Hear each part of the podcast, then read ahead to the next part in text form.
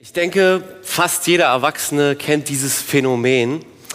Ähm, Bücher, Filme, Lieder, die man als Kind noch ganz toll fand, ähm, sieht und hört man als Erwachsener durch andere Ohren und Augen. Ja, was einem früher noch ganz toll erschien, findet man heute vielleicht noch ganz niedlich, aber nicht mehr so wirklich reizvoll. Ähm, das trifft unter anderem auch auf die Darstellung von Liebesgeschichten zu. Ja, da ist äh, irgendwie der perfekte Mann, die perfekte Frau, sie lernen sich kennen, sie lieben sich, sie heiraten, bekommen zwei Töchter und zwei Söhne, leben in einem wunderschönen Haus im Sonnenuntergang in Kalifornien an der Küste. Als Kind ganz toll, als Erwachsener aber dann doch vielleicht ein bisschen zu kitschig. Woran liegt das eigentlich? Naja, das ist relativ schnell erklärt. Diese idealisierte Vorstellung einer Liebesbeziehung hat zwar selbst für uns Erwachsene immer noch etwas sehr Anziehendes, aber oft schießt uns das dann doch ein bisschen zu weit an der Realität vorbei. Kaum einer glaubt noch immer an die perfekte und vollkommene Liebe. Und weil wir in einer Welt leben, in der dieses Phänomen einem nur sehr selten zu Gesicht kommt, fangen wir auch an, nicht mehr daran zu glauben, dass es so etwas wie eine perfekte und vollkommene Liebe geben könnte. Doch ich will uns heute Morgen daran erinnern, dass das nicht stimmt, sondern dass es tatsächlich eine perfekte, vollkommene Liebe gibt, die existiert. Das Thema meiner Predigt heute Morgen lautet perfekte Liebe. Und die Argumente für meine These, dass es so eine perfekte Liebe gibt, die habe ich mir nicht ausgedacht, sondern sie kommen direkt aus der Bibel. Und zwar aus dem ersten Johannesbrief, Kapitel 4, die Verse 17 bis 21. Bevor wir in diesen Text einsteigen, zunächst ein paar wichtige Informationen über den ersten Johannesbrief. Der erste Johannesbrief ist, logischerweise kann man sich fast schon denken, der erste von drei Briefen, den der Apostel Johannes geschrieben hat aber wohl nicht an eine einzelne Gemeinde, sondern eher an ein Netzwerk von verschiedenen Gemeinden, bestehend aus hauptsächlich Judenchristen, also Christen, die mit dem Wort Gottes sehr gut vertraut waren. Und das Interessante ist, dass der Johannesbrief sich nicht so sehr liest wie ein gewöhnlicher Brief. Es fehlen so ein paar ganz typische Elemente für einen Brief. Ähm, es liest sich eher wie so eine Art Gedicht. Es ist richtig poetisch was Johannes schreibt. Und das ist manchmal ein bisschen schwer zu verstehen, ja, weil er nicht so linear argumentativ schreibt, also erstens das, deswegen zweitens das, deswegen drittens das, so wie wir das vielleicht so ein bisschen aus dem Römerbrief kennen. Johannes schreibt eher zirkelförmig, also er greift Themen auf, wiederholt sie wieder und manchmal muss man da erstmal ein bisschen schauen, bis man verstanden hat, was er überhaupt sagen möchte. Ähm, und hier in Kapitel 4 beschäftigt sich Johannes nun mit dem Thema Liebe. Schon in den Versen 7 bis 17 erinnert er die Leser daran, dass Gott selbst die Liebe ist. Und seine Liebe zu uns hat sich laut Johannes vor allem darin gezeigt, dass Gott seinen Sohn Jesus auf diese Welt geschickt hat. Warum hat er das getan? Damit wir von unseren Sünden errettet werden können. Das ist Gottes Liebe zu uns. Es ist eine makellose, perfekte Liebe. Und jetzt will Johannes den Lesern nochmal ganz deutlich vor Augen führen, was für eine Kraft eigentlich in dieser Liebe Gottes steckt und wie sie sich in einem gläubigen Menschen entfalten sollte. Der erste Aspekt, den Johannes erwähnt, ist vielleicht etwas überraschend. Es ist die Unvereinbarkeit von Liebe und Angst. Mein erster Punkt lautet, perfekte Liebe vertreibt Angst. Lesen wir zunächst mal die Verse 17 bis 18. Ich lese aus der Elberfelder Übersetzung. Hierin ist die Liebe bei uns vollendet worden, dass wir Freimütigkeit haben am Tag des Gerichts. Denn wie er ist, sind auch wir in dieser Welt. Furcht ist nicht in der Liebe, sondern die vollkommene Liebe treibt die Furcht aus. Denn die Furcht hat es mit Strafe zu tun. Wer sich aber fürchtet, ist nicht vollendet in der Liebe. Furcht ist nicht in der Liebe, sondern die vollkommene Liebe treibt die Furcht aus. Dieser Satz ist vermutlich vielen von uns bekannt, oder? Das ist so ein Satz, den man sich wunderbar in so einen Rahmen äh, reinpacken kann und ans, ans, an die Wohnzimmerwand hängen kann. Ähm, aber ganz ehrlich, für mich persönlich war dieser Vers lange Zeit ein Vers, den ich nicht so wirklich verstanden habe. Vielleicht bin ich da ja auch nicht ganz der Einzige. Was genau will Johannes mit diesem Satz sagen? Bedeutet es, dass Christen überhaupt keine Angst mehr kennen? Ähm, bin ich nicht vollkommen in der Liebe, wenn ich auf einem Hochhausdach stehe, nach unten schaue und Höhenangst bekomme? Manchmal wird der Vers so ausgelegt, dass er bedeuten würde, dass wir Gott nicht mehr zu fürchten bräuchten. So nach dem Motto, mag ja sein, dass es früher in vergangenen Zeiten Menschen gab, die voller Ehrfurcht auf die Knie gefallen sind vor diesem Gott und gezittert haben vor einem heiligen Gott. Doch diese Menschen haben wohl diesen Vers noch nicht gelesen. Denn hier steht doch schwarz auf weiß, wir brauchen keine Furcht vor Gott zu haben. Mehr noch, wir sollten keine Furcht vor ihm haben. Aber langsam. Ist es wirklich das, was Johannes hier an dieser Stelle sagen möchte? Ruft er zu einem kollegialen Verhältnis mit Gott auf? Gott und ich auf Augenhöhe? Die Antwort lautet nein.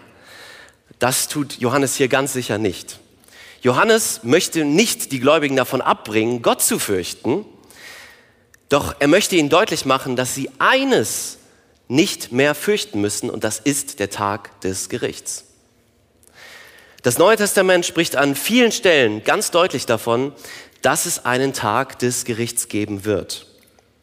Und wenn es etwas gibt, was auch der härteste und emotional abgehärteste, abgehärteteste Mensch fürchten könnte, dann ist es doch der Tag des Gerichts, oder?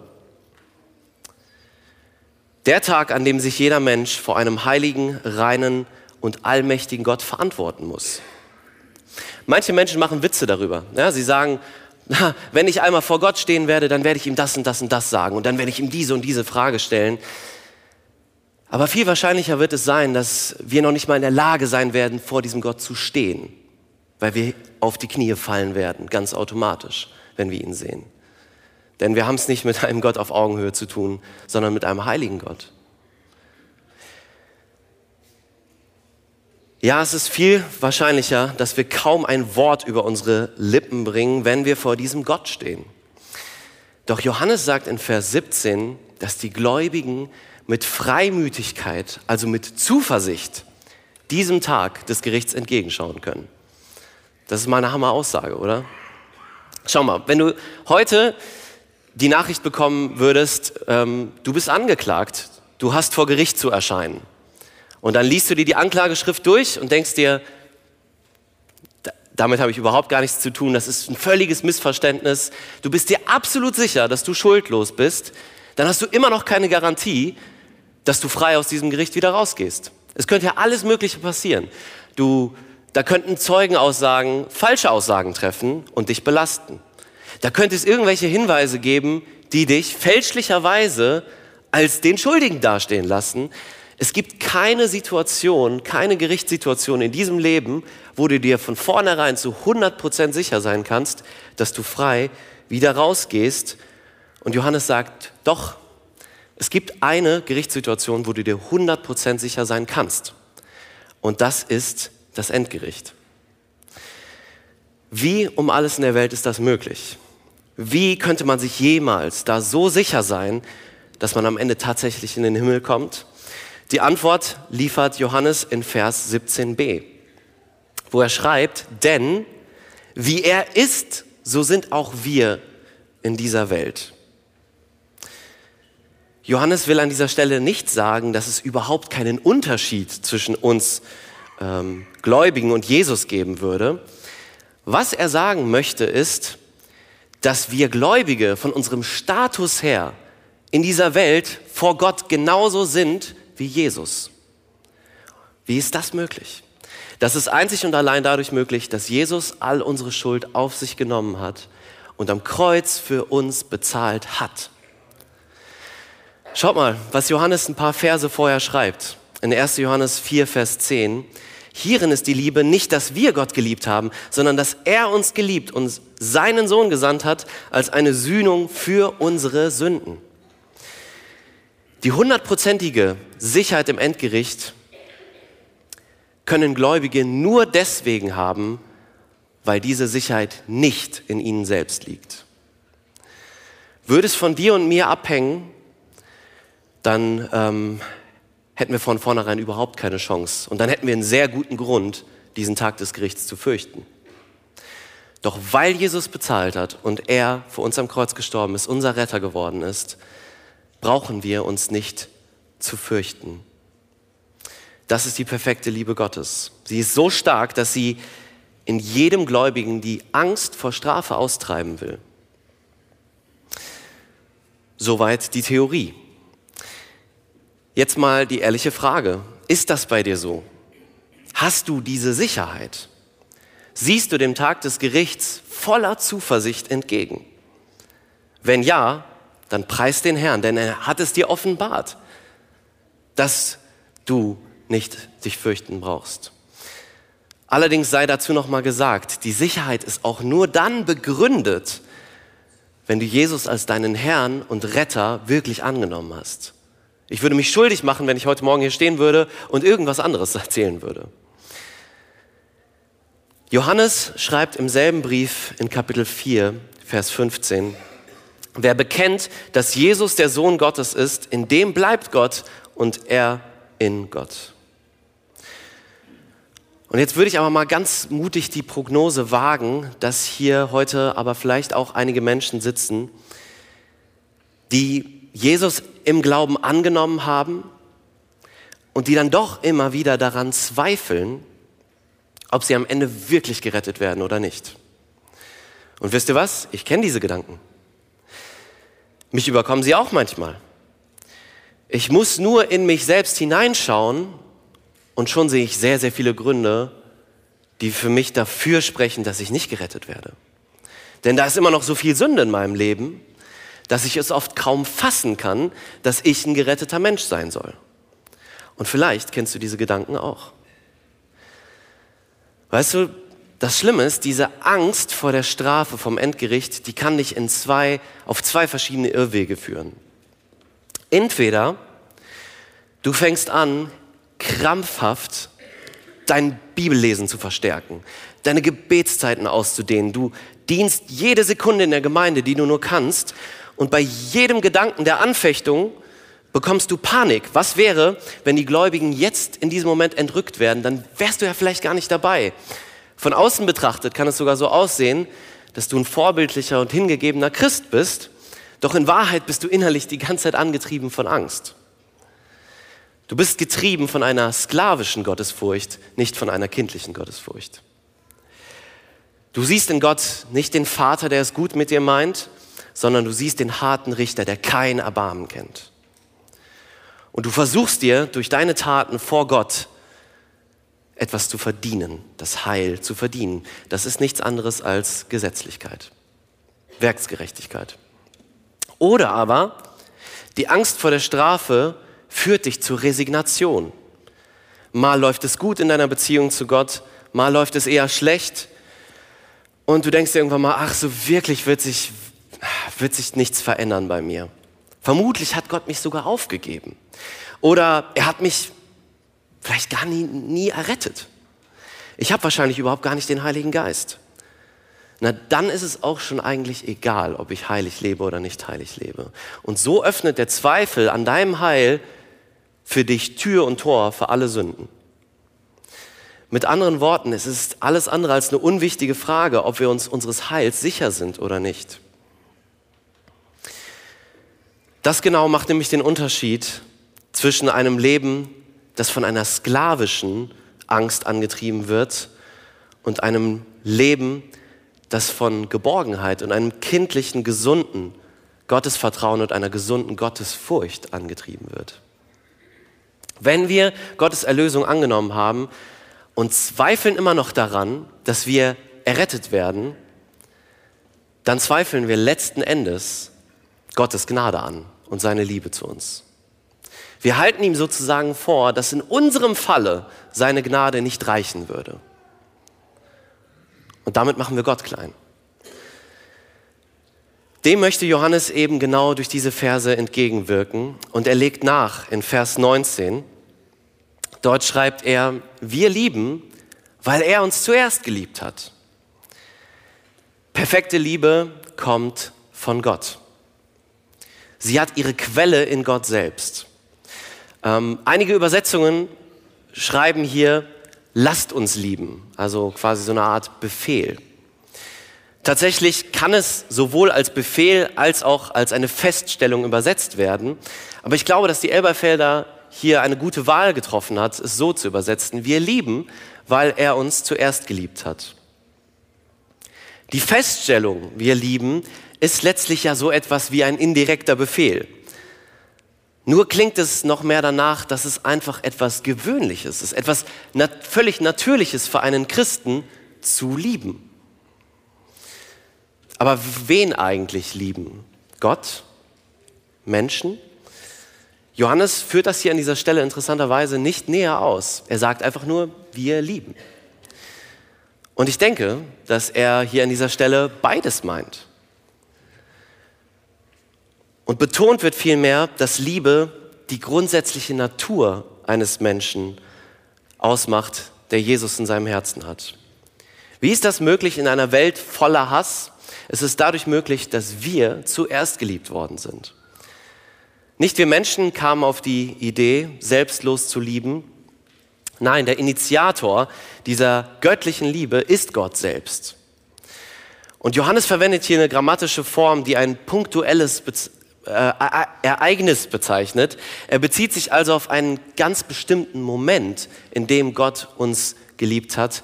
Und mit diesem Ereignis denkt er ganz sicher an ein punktuelles Ereignis, das alle anderen überstrahlt. Und das ist eben dieses Ereignis am Kreuz. Dieses punktuelle Ereignis, wo Jesus ein für alle Mal seine Liebe zu uns ganz deutlich bewiesen hat.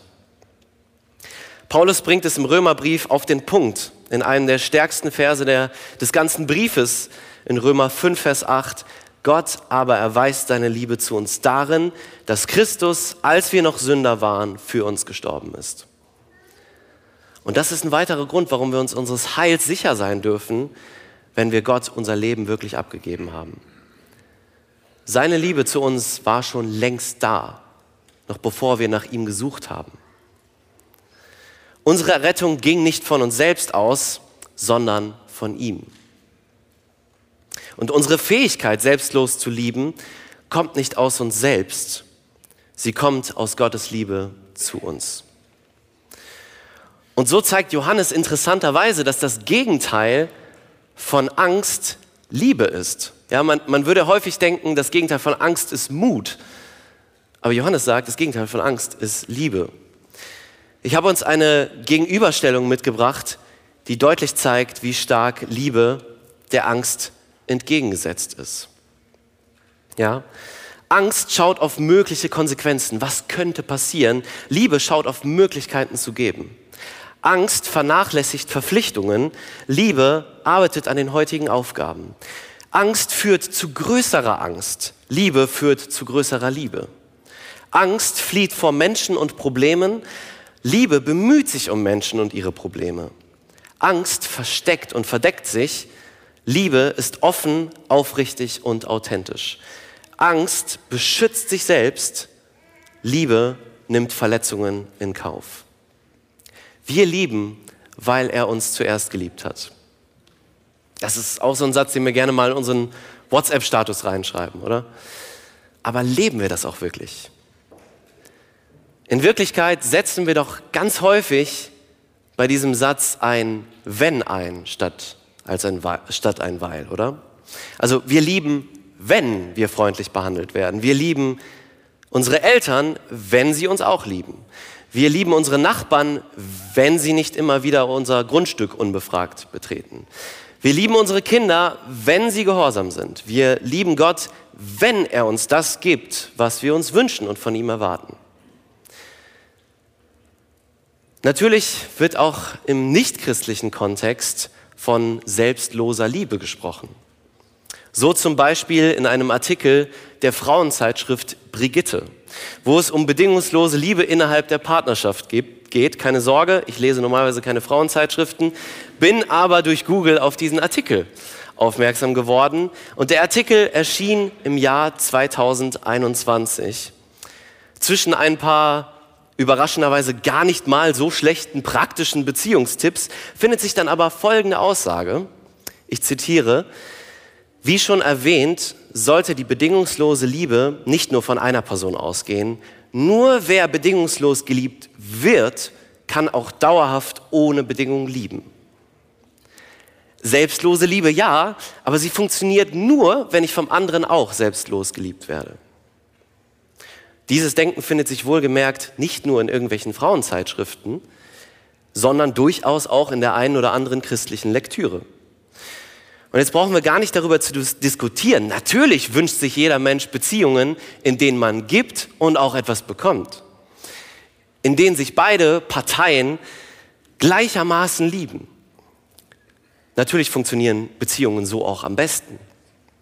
Doch eben genau hierin liegt der Unterschied, der sich bei uns Christen zeigen sollte. Ja, ein mittlerweile gängiges Bild von Menschen sieht so aus, dass wir Menschen wie so eine Art Liebestank wären. Und das sei so zu verstehen, dass wir letztendlich nur dann in der Lage sind, andere Menschen zu lieben, wenn sie auch immer wieder unseren Liebestank befüllen, durch Worte, durch Taten. Und Johannes würde sagen, unser Liebestank ist bereits gefüllt. Ja, mehr noch, dieser Liebestank, der fließt dauerhaft über. Der quillt die ganze Zeit über und diese Liebe muss da einfach nur rausfließen. Egal wie viel wir aus diesem Tank rausschöpfen, er wird nie leer werden. Warum? Weil dieser Tank durch Gott gefüllt worden ist. Ja, wir mögen uns nicht immer geliebt fühlen von Gott. Doch das ändert rein gar nichts an dem Fakt, dass wir von Gott mit einer perfekten Liebe geliebt wurden und auch immer noch geliebt werden und auch immer weiter geliebt werden. Und das gilt genauso für dich wie für jeden anderen hier in diesem Raum. Und ich kann jetzt nicht in dein Herz schauen, ich weiß nicht, was diese Worte gerade mit dir machen. Vielleicht regt sich etwas in dir und du sagst dir, Jonathan, ah, das ist doch nicht realistisch das geht doch auch wieder jetzt hier an der Realität vorbei. Und in einer gewissen Hinsicht stimmt das. Es geht an dieser Realität unter dieser Sonne vorbei, wie der Prediger in seinem Buch Prediger wahrscheinlich das formulieren würde. Sobald wir Gottes Liebe zu uns aus dem Blick verlieren, sobald wir seine Liebe zu uns gering schätzen, bricht dieses ganze System der bedingungslosen Liebe zusammen. Denn dann sind wir auf einmal wieder angewiesen darauf, dass Menschen uns jeden Tag so lieben müssten, dass wir in der Lage wären, zurückzulieben. Doch die befreiende Botschaft von Johannes ist die, wir lieben, weil. Nicht wir lieben, wenn. Und natürlich ist das eine Herausforderung für, für dich genauso wie für mich. Ich will nicht so tun, als ob das das Leichteste der Welt wäre, bedingungslos zu lieben. Ähm, aber wie wäre es, wenn wir es auch mal einfach von der anderen Seite sehen? Ist der Gedanke nicht auch total befreiend? Ist es nicht was Wunderschönes, dass wir durch Jesus in der Lage sind, bedingungslos zu lieben, einfach zu geben, ohne irgendwas zurückzuerwarten? Und das Schöne ist, das ist kein Wunschdenken, sondern Realität in der Liebe Gottes zu uns. Und das ist eine andere Liebe als jede andere gewöhnliche Liebe. Das ist die perfekte Liebe Gottes. Immer wieder wird die Liebe zu Gott und die zwischenmenschliche Liebe so behandelt, als seien das zwei völlig verschiedene Dinge, die kaum etwas miteinander zu tun haben würden. Johannes tut hier genau das Gegenteil. Lasst uns die abschließenden Verse 20 bis 21 anschauen, wo er schreibt, wenn jemand sagt, ich liebe Gott und hasst seinen Bruder, ist er ein Lügner. Denn wer seinen Bruder nicht liebt, den er gesehen hat, kann nicht Gott lieben, den er nicht gesehen hat. Und dieses Gebot haben wir von ihm, dass wer Gott liebt, auch seinen Bruder lieben soll. Wir merken schon, ne? Johannes ist hier nicht so wischiwaschi, sondern ziemlich, ziemlich deutlich. Wenn jemand sagt, ich liebe Gott, aber ich hasse meinen Bruder, dann ist er ein Lügner. Punkt. Jetzt sagst du vielleicht, okay, ja, diese Verse machen jetzt nicht so viel mit mir. Ich bin jetzt, mir fällt jetzt eigentlich kein Mensch ein, den ich, den ich hassen würde. Mit hassen ist aber jetzt hier nicht aus, ausschließlich ein abgrundtiefes Hassen gemeint, sondern es bezeichnet schlicht und ergreifend das Fehlen von Liebe.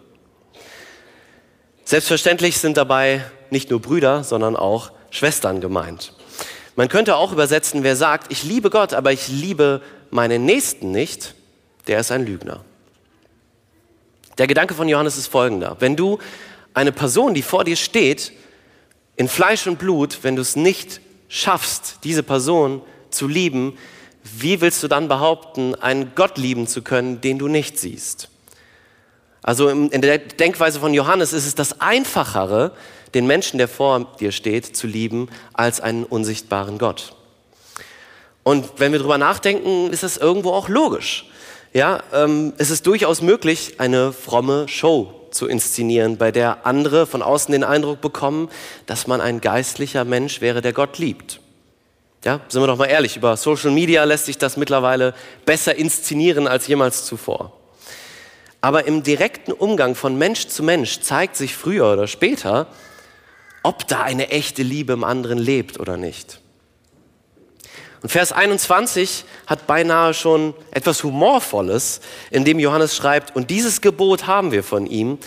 Mit anderen Worten, wenn du sagst, du liebst Gott, dann liebst du doch auch seine Gebote, oder nicht? Und das wichtigste Gebot, was Gott gegeben hat und was Jesus bekräftigt hat, ist welches? Na, liebe Gott und liebe deinen Nächsten. Gott zu lieben, ohne Menschen zu lieben, ist also ein Widerspruch, der nicht aufgelöst werden kann.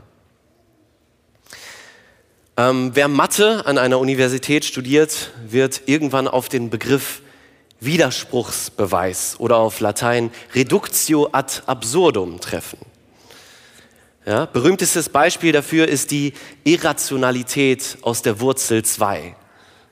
Ich schaue in ein paar wenige leuchtende Augen, die meisten schauen mich eher verwirrt an. Keine Angst, ich habe jetzt nicht vor, hier in eine Mathe-Vorlesung abzudriften, mal ganz abgesehen davon, dass das so gar nicht mein Fachbereich ist. Mir geht es aber um dieses Prinzip, welches für uns alle im Alltag wichtig ist, nämlich die Freiheit von Widersprüchen. Ja, klassisches Beispiel ist, ist es den Satz, ich schreie doch überhaupt nicht, jemand anderem ins Gesicht zu schreien. Ja, das, ist, das ist ein schönes Beispiel für einen Widerspruch, der ziemlich offensichtlich ist. Doch manche Widersprüche im Leben kristallisieren sich erst über eine gewisse Zeit heraus. Oft erkennen wir selbst gar nicht, wenn wir widersprüchlich denken oder handeln. Ja, wir reden zum Beispiel äh, viel davon, wie wichtig es doch ist, sich viel zu bewegen im Alltag und setzen uns ins Auto und fahren zu dem Fitnessstudio, das ein Kilometer von uns entfernt ist und nehmen dann die Rolltreppe hoch. Irgendwie paradox, oder? Ähm, wir bezeugen vielleicht überall die Wichtigkeit der Bibel für unser Leben, aber wir lesen kaum darin und studieren das Wort nicht. Und eigentlich ist das ein Beweis dafür, dass wir nicht zu 100 Prozent daran glauben, dass die Bibel wichtig für unser Leben ist. Wir unterschreiben Petitionen, die sich gegen Abtreibung aussprechen, kämen aber niemals auf die Idee, jungen, verzweifelten, schwangeren, werdenden Müttern, die von ihren Partnern sitzen gelassen wurden, in dem Prozess der Schwangerschaft zur Seite zu stehen. Johannes würde hier einfügen, wir behaupten, Gott zu lieben und gleichzeitig lieben wir unsere Nächsten nicht. Das ist ein Widerspruch, der aufgelöst werden muss. Wo lebst du diesen Widerspruch? Gibt es Personen, bei denen du sagst, ich liebe alle Menschen, aber diese Person, da fällt es mir echt schwer. Eine kurze Erinnerung, Gott hat niemals gesagt, dass es leicht wäre, alle Menschen zu lieben, mit derselben Liebe, aber er hat gesagt, dass es möglich ist und dass wir es tun sollen. Und hier müssen wir wieder auf seine Liebe zu uns schauen. Haben wir es schon wieder vergessen? Gott liebt uns, obwohl wir sind, wie wir sind. Störrische, sündige Menschen, die immer wieder gegen Gott rebellieren auch als bereits errettete Kinder Gottes. Und deswegen ein Vorschlag, lasst uns das doch mal einfach so machen. Wir nehmen uns jetzt mal ein paar Sekunden Zeit um über folgende Frage nachzudenken. Bei welcher Person oder bei welchen Personen fällt es dir momentan schwer zu lieben? Es kann jemand von der Arbeit sein, aus der Schule oder auch dein Sitznachbar, dann am besten jetzt mal nicht zur Seite schauen in diesem Moment. Und jetzt lass uns mal wirklich ein paar Sekunden Zeit nehmen, um über diese Frage nachzudenken. Bei wem fällt es dir momentan ehrlich schwer, diese Person zu lieben? Wenn dir nicht so schnell jemand einfällt, das ist ein sehr gutes Zeichen. Aber ich vermute mal doch, dass wir solche Personen in unserem Leben haben. Und wenn du jetzt einen Namen in deinem Kopf hast, dann hast du schon mal einen ersten wichtigen Schritt geschafft, du warst ehrlich zu dir selbst. Und der nächste Schritt wäre jetzt der, dass du dich heute Nachmittag vielleicht mal für ein paar Minuten hinsetzt und dir Gedanken dazu machst, wie du diese Person konkret lieben kannst. Also was könntest du dieser Person Gutes tun? Könntest du vielleicht für diese Person beten, inklusive Dank, dass Gott diese Person erschaffen hat? Könntest du dieser Person eine Ermutigung aussprechen? Könntest du diese Person zum Kaffee einladen zu dir? Oder aber auch vielleicht könntest du dieser Person eine Ermahnung aussprechen in Liebe. Ja, auch das ist eine Form von Liebe und sie fällt uns oft sogar schwerer als alle anderen Formen von Liebe. Was auch immer sein mag, Liebe wird immer konkret und bleibt nie ein, ein theoretischer Gedanke einfach im Kopf.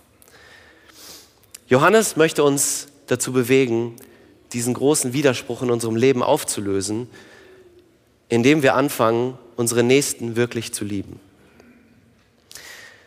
Ich weiß nicht, wie es dir geht, aber ich bin fasziniert von diesen fünf Versen. Ja, wenn man sich überlegt, wie viele Bücher es draußen gibt, die man sich kaufen kann, und die, die gesamte Masse dieser Bücher hat nicht die Tiefe, die diese fünf Verse aus der Bibel haben, dann sprengt das irgendwie meinen Kopf.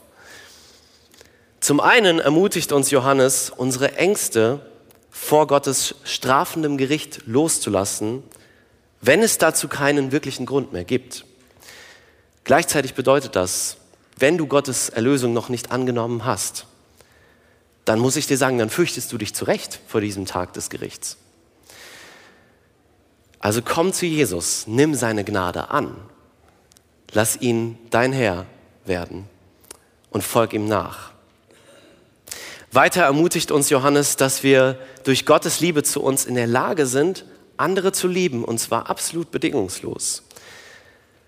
Das bedeutet auch, dass es für uns keine Option ist, unsere Nächsten zu lieben, sondern dass es für uns eine logische Konsequenz aus der Liebe Gottes zu uns ist. Und möge uns Gott dabei helfen, in dieser Erkenntnis und in dieser Praxis der Liebe immer weiter zu wachsen.